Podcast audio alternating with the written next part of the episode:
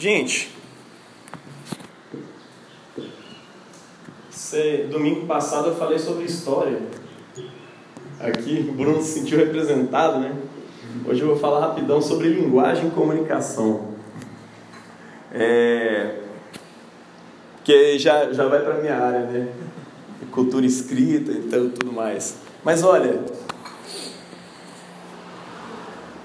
tudo tem linguagem. Tudo que a gente quer dizer tem linguagem. E não existe só uma linguagem para dizer certas coisas, mas existem linguagens que são mais adequadas para dizer certas coisas. É claro, tem linguagens que são mais entendidas pelos outros. Por exemplo, eu sou uma pessoa que me sinto muito amado quando alguém fala as coisas comigo. A Priscila, quando ela veio para mim e fala eu te amo, eu fico derretido. Mas se eu falar eu te amo com ela, não vai valer de nada. Ela não está nem aí. Mas ela vai ficar derretida se eu passar na rua e pegar um, uma florzinha, ou comprar no supermercado um docinho, um bombom e levar para ela. Ela fica assim, nó, que lindo, que maravilha.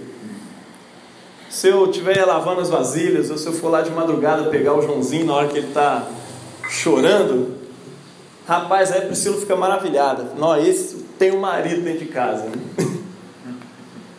Mas por que eu estou dizendo isso? Tem várias formas de dizer eu te amo. Muitas formas. Não funciona só do jeito verbal. A gente está muito acostumado com o jeito verbal, né? Mas para além do eu te amo, tem muitas outras coisas. Há mensagens que só são comunicadas por meios não verbais. O M.T. Wright, uma vez, ele estava comentando no livro dele a respeito de uma dança de balé, que uma menina dançou, fez uma performance enorme, se eu não me engano, durou umas meia hora de performance. Não teve uma voz, mas todo mundo na plateia, depois de ouvir toda aquela melodia, aquela dança, recebeu um comunicado, uma mensagem que não poderia ter sido comunicado com palavras, que não poderia ter sido comunicado verbalmente. Essas palavras, sei lá, é, é, melódicas, essas palavras atitudinais, de alguma forma tomaram o coração daquelas pessoas ali dentro e a mensagem foi transmitida de um jeito estético, impossível de ser expresso em palavras. Ou seja, há várias formas de você comunicar algo. E a oração é um tipo de comunicação. E é por isso que eu estou falando de oração aqui hoje. É por isso que eu estou falando de comunicação aqui hoje. Há várias formas de você comunicar-se com Deus.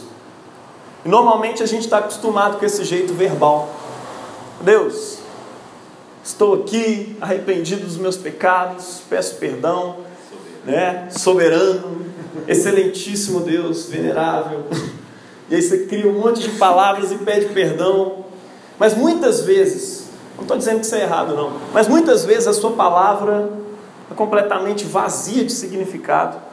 E você poderia enriquecer essa oração de várias formas. Assim como eu, sem dizer com palavras, digo eu te amo para Priscila, quando eu trago a florzinha, ou quando eu cuido do João, quando eu cuido das coisas da casa, nós também podemos dizer com atitudes diante de Deus sobre o nosso arrependimento. Hoje nós estamos no dia da quarta-feira de cinzas, que marca a entrada da igreja de Jesus na terra inteira. Todas as igrejas, especialmente as igrejas tradicionais, estão entrando num momento penitencial que vai durar 40 dias, excetuando-se aí os domingos. Então, no final das contas, deve dar uns 47 é, tempo, uns 47 domingos aí uns 47 dias de quaresma, mas são 40 especificamente, que são contados como tempo penitencial. Essa é a forma, quem estava aqui no domingo né, ouviu sobre o calendário litúrgico, essa é a forma de nós, como igreja, em comunidade, expressarmos diante de Deus o nosso arrependimento. E eu disse sobre as emoções que a gente vive nos nossos rituais, no nosso calendário, né? Muitas vezes a gente está acostumado com um evangelho ou com uma igreja que está sempre te incomodando para você se sentir feliz o tempo inteiro. Sinta-se feliz, Jesus é alegria, ousadia, euforia todo dia. Cara, não é, Jesus não é euforia todo dia. Jesus não é alegria toda hora. Com Jesus tem tristeza também. E é saudável para a gente. E aí a gente retomou uma animação maravilhosa que foi lançada aí uns dois anos atrás, se eu não me engano, divertidamente, onde os, os, os sensações, né, os sentimentos da, da menina, da criança, ficam lutando dentro da cabeça dela, e aí eles excluem a tristeza e você vê a falta que a tristeza faz na vida de uma pessoa. Né? O mundo dela desmorona. E aí, quando a, a tristeza volta a assumir o lugar dela, entenda, não é o lugar total, mas o lugar dela. A saúde emocional, a saúde física daquela menina volta de novo. Né? É interessante pensar isso. E pensar que, do ponto de vista do nosso calendário litúrgico, ou do ponto de vista das vivências, das festas que a igreja celebra, precisa existir um momento de tristeza. Primeiro, porque nós somos tardios em entender certas mensagens. E a gente precisa assumir aquilo ali dentro de nós e praticar é, certas coisas que não duram cinco minutos, mas que duram mais do que isso. Mais do que um momento penitencial no culto aqui, que não passa de cinco minutos, às vezes dois, às vezes menos, às vezes até mais. Mas é, momentos de penitência onde você busca é, estar diante de Deus, apresentando a sua tristeza, dizendo: Deus, eu estou de jejum até tal hora, assim, assim. Eu estou marcando aqui, fazendo um compromisso contigo e hoje eu vou jejuar. Massa. Isso ofende as nossas vontades, ofende os nossos prazeres de várias formas. Por quê? Isso também é uma forma de oração, meu irmão. Na verdade, isso é uma continuidade da oração. Quando Jesus está falando sobre o jejum aqui, né, ele fala sobre jejum, sobre esmola, depois fala sobre oração, depois fala sobre jejum. Vocês perceberam isso no, no texto do Evangelho?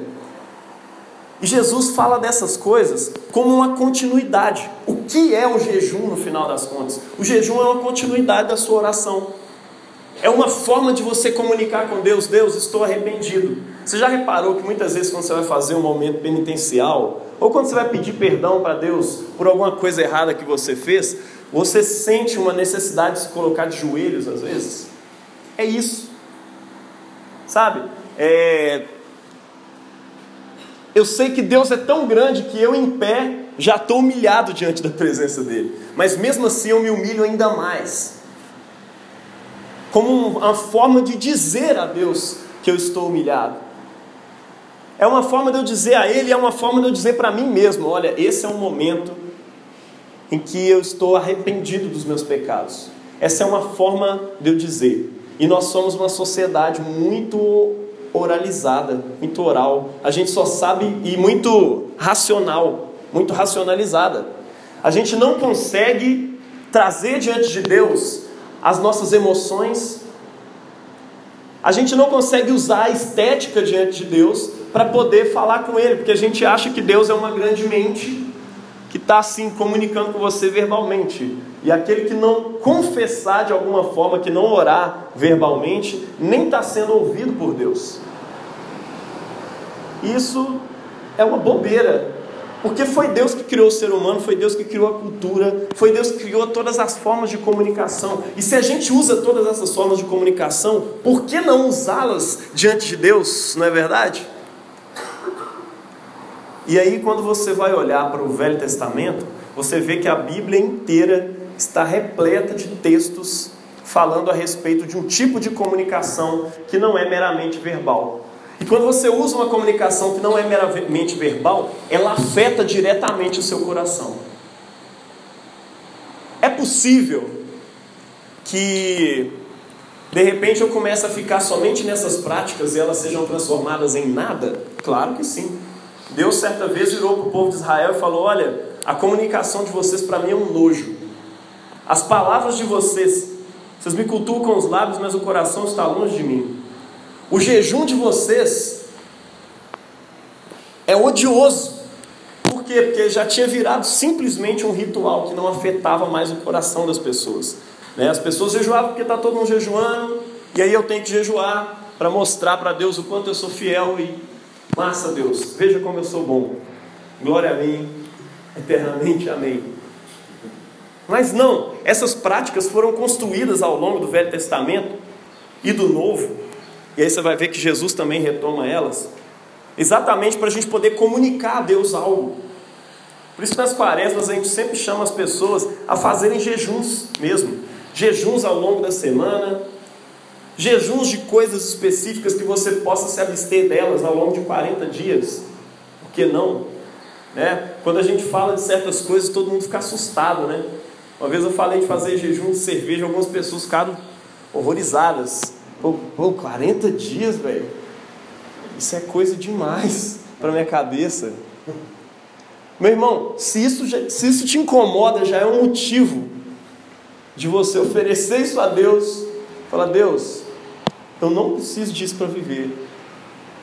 Até porque, quando a gente está comunicando com Deus, não verbalmente, mas com a nossa alma, quando a gente está usando a estética da nossa vida para poder dizer uma oração a Deus, uma linda oração é: Deus, eu não vou fazer comemorações ao longo desse tempo, porque esse tempo é penitencial, é um tempo de eu me arrepender diante de Ti. E olha, todo arrependimento que você fizer não é suficiente. É um momento de eu me arrepender diante de Deus. Então não é momento de eu comemorar. É por isso que normalmente a Igreja Católica é, ela não proíbe, mas ela, ela aconselha os seus membros e a Igreja Anglicana também a não fazer esse tipo de comemoração, não fazer churrasco, a não fazer é, é, bebedeira, não sair, não fazer esse tipo de comemoração, mas sim usar o tempo que você usaria para isso, para você ler a Bíblia, para você ler a palavra de Deus, para você se transformar pela renovação do seu entendimento. Sabe, Cristo agora é a lente a partir da qual você enxerga toda a realidade. E aí, o Netflix já tomou toda essa realidade, você já se esquece de Cristo o tempo todo. Já parou para reparar como que é o nosso tempo? Se deixar, meu irmão, se tiver 25 horas no dia, você vai gastar no Netflix ou nas redes sociais. Ou se você pudesse, ficaria bebendo e comendo carne, churrasco o dia inteiro. É bom, é maravilhoso. Mas a gente se esquece de quem nos deu vida. A gente se esquece de quem é que sustenta a nossa existência. Muito fácil. Já reparou que muitas vezes você fica o dia inteiro sem orar, sem ler a Bíblia, de repente chega no final do dia e fala, caraca bicho, o que, que eu fiz? Eu não ouvi o meu Criador, que me deu uma palavra para hoje. Eu não tirei um minuto do meu dia de 24 horas para conversar com Deus. Rapaz, isso é muita ingratidão.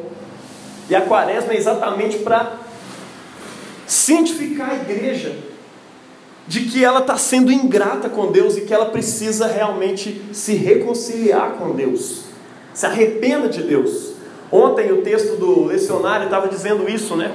A amizade do mundo é inimizade de Deus, é inimizade contra Deus. Contra as, quando as coisas do mundo, mesmo que elas não sejam pecaminosas, mas quando elas tomam todo o nosso tempo, e a gente não consegue mais orar, a gente não consegue mais ler a palavra de Deus, a gente não consegue mais meditar sobre a vida que o Senhor nos deu, tem algo errado com a gente. Tem algo muito errado com a gente. Em Gênesis capítulo 3, verso 19, a palavra de Deus já nos diz que Deus vira para Adão e fala: Olha, tu és pó, e ao pó tornarás. De modo que a quaresma para nós e as cinzas para nós representam o símbolo da nossa mortalidade. Você é mortal. E você não é mortal à toa. De acordo com o ensinamento da palavra de Deus, você é mortal porque o pecado entrou no mundo e com o pecado entrou a morte. Essa é a explicação bíblica para por que nós morremos. Porque nós estamos buscando e esperando um dia em que o nosso corpo vai ser transformado e a gente vai poder viver eternamente na presença de Deus. Dá para entender isso? nós morremos, nós envelhecemos, nós adoecemos por causa dos nossos pecados. Eu não estou falando aqui de pecados específicos, não. Às vezes você vai voltar para casa e você dá uma espirrada e fala, nossa, Deus está me punindo aí por causa de algum pecado. Não, só estou dizendo que a mortalidade entrou em nós por causa do pecado. Tá? E as cinzas é uma forma da gente lembrar que nós somos mortais por causa do pecado. Jó 42, 6, eu queria ler isso.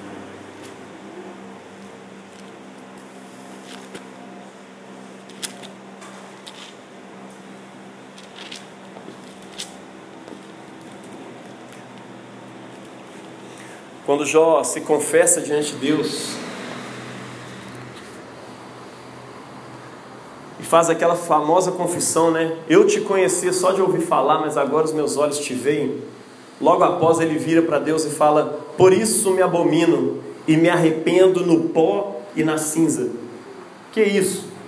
Jó está retomando a palavra de Deus que diz: Tu és pó e ao pó tornarás. Ele está botando a sua boca no pó, jogando cinza sobre a cabeça, falando: Deus, eu sou mortal, eu sou pecador.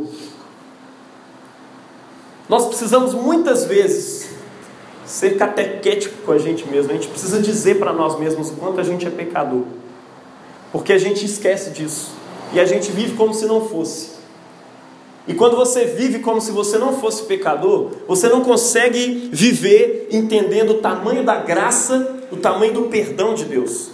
Se você não entende o tamanho dos seus pecados, você não entende o tamanho do sofrimento de Cristo na cruz por você, o tamanho do sacrifício de Jesus por você na cruz. Se você não entende quão grandes são os seus pecados, você não entende o tamanho do amor de Deus por você. Porque Ele te ama e prova o seu amor por você, morrendo, dando a sua vida por você, sendo você ainda pecador. E cara, vamos assumir, a gente é ruim mesmo. A gente estava comentando aqui no domingo, né? A gente está lutando contra o machismo o tempo todo, de repente se pega sendo machista pra caramba. Gente luta contra o racismo e de repente vai passar na rua, vê uma pessoa negra vindo do seu lado, você já atravessa para outro lado às vezes por medo, às vezes porque você está com medo de te pedir alguma coisa, alguma esmola, você já chuta que a pessoa é um andarilho. A gente é ruim. A gente luta, fala mal do egoísmo, da inveja o tempo todo. Mas de repente você se pega invejando alguém. A gente luta contra o egoísmo e de repente a gente percebe o quanto que a gente é egoísta. Uma vez a Priscila me viu comprar um doce você lembra, né? Ela gosta que eu leve um docinho para ela. E aí uma vez, cara, eu estava do lado da Priscila, eu não percebi como que eu fiz isso. Mas não é porque eu não percebi que, tava, que não estava errado, não. Estava errado porque eu não, o fato de eu não perceber já estava errado. Eu comprei um beijinho, cara, desse tamanho, que eu adoro beijinho. E aí a Priscila foi andando comigo ao longo do caminho, voltando da padaria, e eu. Nossa, que negócio bom. E fui. Quando chegou no último pedaço que eu fui enfiar na boca, eu falei, não, você não vai me dar um pedaço. Acho que ela foi sagaz, assim, ela esperou chegar no último pedacinho para poder falar. Mas, cara, bateu um arrependimento na hora, cara. Misericórdia. Detonou meu coração.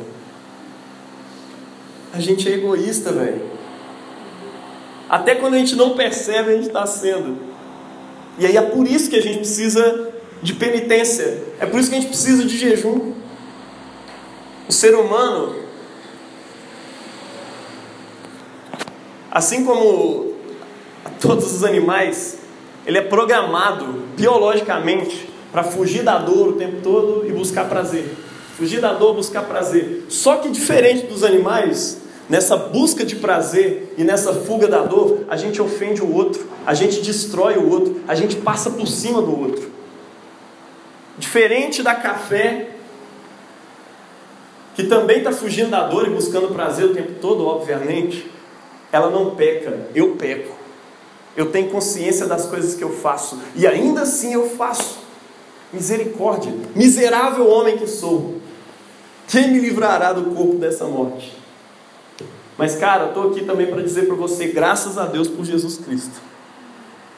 Graças a Deus por Jesus Cristo, porque Ele é a libertação para esse tipo de condição que nós temos. Mas a gente precisa de penitência, a gente precisa jejuar exatamente por causa disso. Está dando para entender? Mais do que isso, será que tem que ter cinza mesmo? Será que tem que ter jejum mesmo? Aí eu acho engraçado, porque Jesus também retomou isso, lá em Mateus capítulo 11, versículo 21.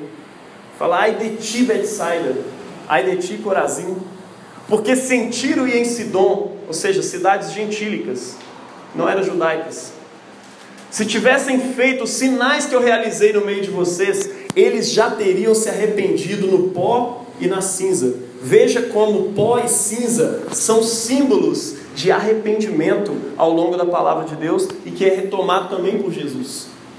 Símbolo do nosso arrependimento. Por isso a igreja convida os seus membros ao longo da, do mundo todo, ao redor do mundo todo, a se arrependerem diante de Deus com pó e com cinza nesse dia. É o símbolo da nossa mortalidade e do nosso arrependimento. Mas como eu disse antes, Joel diz o seguinte, no versículo 13 que a gente leu aqui: Rasgai o coração, não somente as vossas vestes. É o seu coração que precisa ser afetado.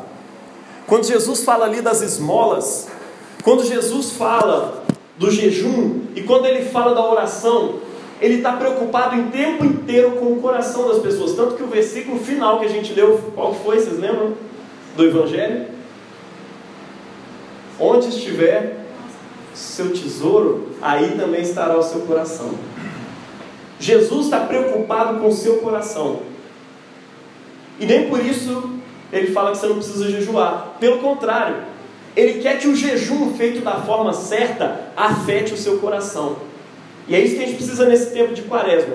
Que o nosso jejum realmente afete o nosso coração. E como ele vai afetar o nosso coração? E aí que Jesus traz a grande sacada. Os fariseus, quando eles iam jejuar, eles descabelavam todo o cabelo assim, saía com aquela cara de derrota, todo triste na rua, falando com as pessoas hoje. Hoje eu estou arrependido. Já viu esses caras que gostam de chorar na frente da televisão? Então, rapaz, tem nada a ver com o evangelho isso aí. Jesus falou assim: olha, esses caras já receberam a sua recompensa. Por quê? Aonde que está o tesouro deles? O reconhecimento das pessoas. Então, assim, as pessoas já reconheceram que eles são pessoas penitenciais. Está de boa. Eles não precisam de mais nada. Mas vocês, aonde está o tesouro de vocês? Quando vocês jejuarem, passa óleo sobre a cabeça, toma banho, escova o dente. Tinha uns pessoal discutindo antigamente se podia escovar o dente quando jejuava, né? Pode sim, irmão, não tem problema não, por favor, até deve escovar o dente quando você jejua. Escovou o dente ali, boto fé que você não fica comendo pasta, né? Mas eu acho que não.